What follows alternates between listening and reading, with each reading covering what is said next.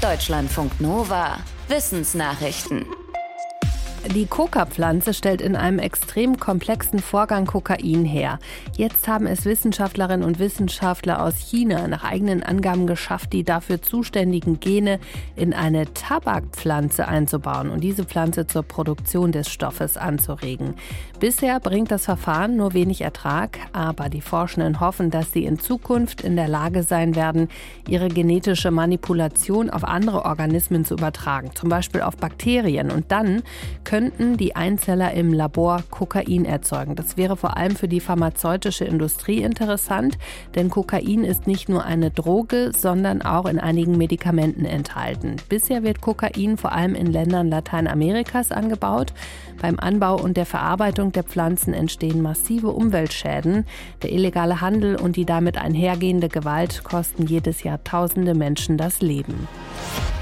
Ursachen für Kleinwuchs bei Menschen gibt es viele. Eine ist Achondroplasie. Das ist ein Gendefekt, von dem weltweit etwa eine Viertelmillion Menschen betroffen sind.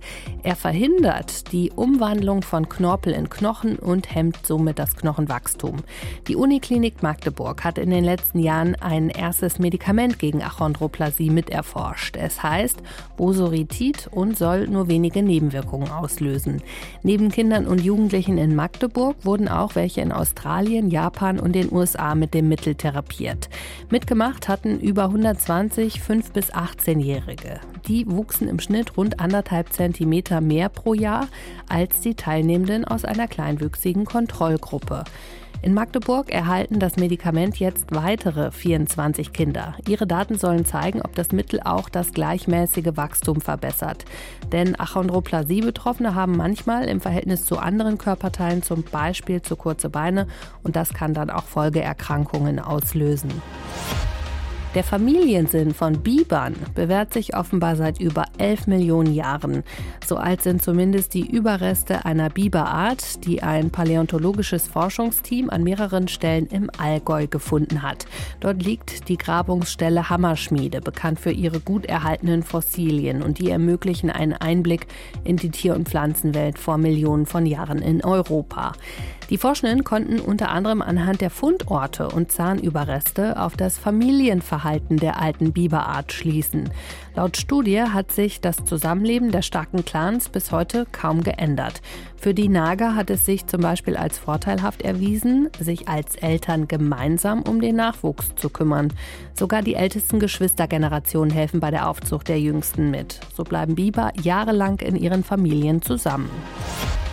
Mikroaggressionen sind oft alltägliche Worte, Gesten oder Redewendungen, die von Betroffenen als verletzend oder diskriminierend empfunden werden können, auch wenn sie gar nicht so gemeint waren. Sollte man deshalb mehr über solche Mikroaggressionen berichten und aufklären? Eine Psychologin hat das mit ihrem Team bei College-Studenten in den USA untersucht. In einem Versuch klärte sie eine Gruppe von Testpersonen mit einem kurzen Text über Mikroaggressionen auf und ließ sie anschließend bewerten, wie bestimmte Sätze auf sie wirken. Dabei zeigte sich, diese Testpersonen fühlten sich eher angegriffen und verletzt als die Testpersonen einer Kontrollgruppe, die nicht auf Mikroaggressionen hingewiesen wurden. Ein weiteres Experiment zeigte, dass vor allem Menschen, die die Welt eher negativ sehen oder depressiv sind, auf solche Mikroaggressionen reagierten. Die Forscherin sagt deshalb, die Aufklärung über Mikroaggression sei ein zweischneidiges Schwert. Sie mache einerseits sensibler, andererseits könne sie bei den Betroffenen dazu führen, dass diese sich stärker diskriminiert oder verletzt fühlen als vorher. In US-Städten fühlen sich nicht nur Menschen, sondern auch Kanada-Gänse wohl und das sorgt für Ärger. Denn die Tiere machen Lärm, hinterlassen Kot und behindern den Flugverkehr. Deshalb versuchen Fachleute, die Tiere zu vergrämen, zum Beispiel mit Lärm oder indem sie aufgescheucht werden.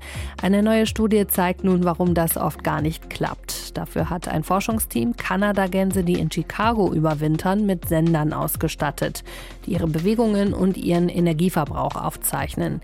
Die Ergebnisse zeigen demnach, dass die Kanadagänse immer sehr schnell an den Ort zurückkehren, von dem sie vertrieben wurden, weil sie dort etwas finden, was sie brauchen, meist Futter. Einen neuen Fressplatz zu suchen, würde sie zu viel Energie kosten, also kommen sie wieder. Die Forschenden sehen in dem Verhalten auch einen Beleg dafür, wie schlau die Gänse sind.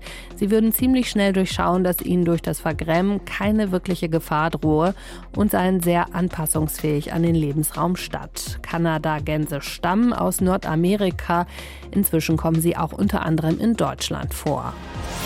Noch nie war ein für Menschen gebautes Raumschiff weiter von der Erde entfernt. 432.194 Kilometer betrug gestern die Distanz zwischen der Erde und der noch unbemannten Raumkapsel Orion. Und größer soll der Abstand während der derzeitigen Mission auch nicht mehr werden. Der vorige Rekord lag bei fast 400.000 Kilometern. Er wurde vor 50 Jahren von der Mission Apollo 13 aufgestellt.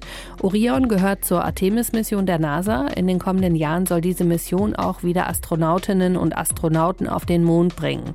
Nachdem der Start von Orion sich monatelang verzögert hatte, ist die US-Weltraumbehörde jetzt mit dem Verlauf zufrieden. Die Raumkapsel befindet sich zurzeit auf einer Umlaufbahn um den Mond und in rund zwei Wochen soll sie dann wieder auf der Erde landen. Deutschlandfunk Nova